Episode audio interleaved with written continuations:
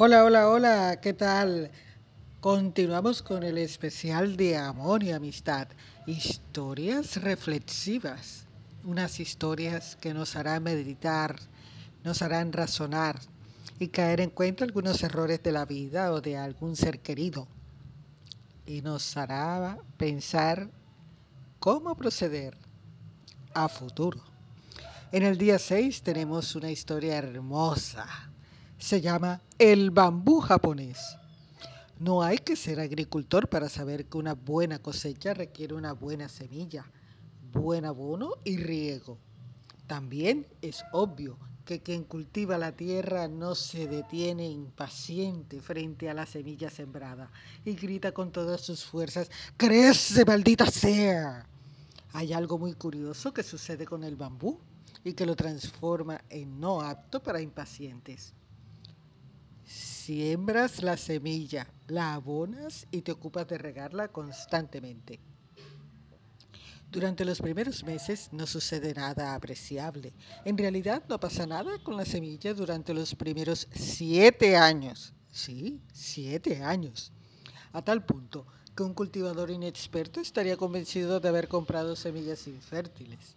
Sin embargo, durante el séptimo año, en un periodo de solo seis semanas, la planta de bambú crece y crece y crece hasta más de 30 metros. ¿Tardó solo seis semanas en crecer? No, la verdad es que se tomó siete años y seis semanas en desarrollarse. Durante los primeros siete años de aparente inactividad, este bambú estaba generando un complejo sistema de raíces que le permitirían sostener el crecimiento que iba a tener después de siete años. Sin embargo, en la vida cotidiana, muchas personas tratan de encontrar soluciones rápidas, triunfos apresurados, sin entender que el éxito es simplemente resultado del crecimiento interno y que éste requiere tiempo. Qué hermosa lectura, ¿verdad? Seguro que a más de cuatro nos hizo meditar. Ay, es que a veces como emprendedores nos desesperamos de aplicar una estrategia y no vemos los resultados inmediatos. O en mi caso, que estoy de regreso luego de varios años fuera de circulación oficial porque seguí por debajo de la tierra haciendo mis cosillas, pero también me estuve preparando un buen tiempo. Y no me arrepiento, porque estuve en las mejores manos. Y ahora, después también de casi cinco años, estoy viendo los frutos y los resultados. Y para mí son maravillosos. Espero que te haya gustado esta historia. Soy Nadine Viana, desde Barranquilla, Colombia. Soy terapeuta del estrés en técnicas orientales con conocimientos en homeopatía. Quiero aprovechar esta oportunidad para darte las gracias por seguirme en las redes sociales, por escuchar mis podcasts desde el día 1, que se cumplirá un año más el próximo 16 de octubre. Comencé un 16 de octubre de 2019. Ay, estoy feliz cada vez. Tiene más aceptación el granito de arena que coloco a la orbe para tener una mejor calidad de vida, para que no cometan los errores que hemos cometido otras personas y ser un espejo, sobre todo en el manejo del estrés, porque es el mal del siglo XXI y hay enfermedades que se pueden evitar y que la mayoría son causadas por el estrés mal manejado.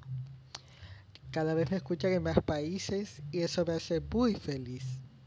Ay, así tenga poquito rating, pero no importa, por algo se empieza. Estados Unidos siempre ha estado en la cabeza, me escuchan en Italia, Puerto Rico, Brasil, Chile, Argentina, México, Venezuela, Honduras, Guatemala, Canadá, España, Corea, la India, Singapur, Portugal, Francia, Rusia. Ay, ¿no?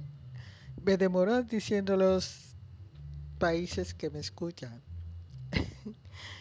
estoy feliz.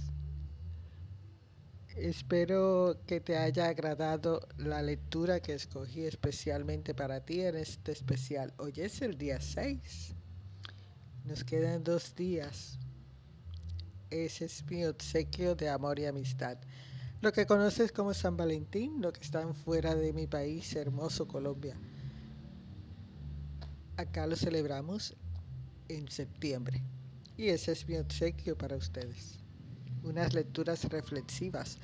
Como también eh, espero que se hagan seguidores de mi nuevo canal de YouTube, Nadine Viana Naturals, donde a través de videos estaré compartiendo tips para mejorar tu calidad de vida, compartiendo parte de mis conocimientos y experiencias acumuladas a lo largo de estos 24 años, como estoy haciendo acá en los podcasts, así estoy haciendo allá, pero me verás en los videos.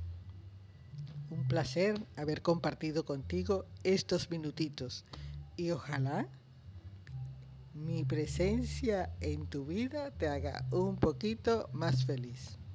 Chao.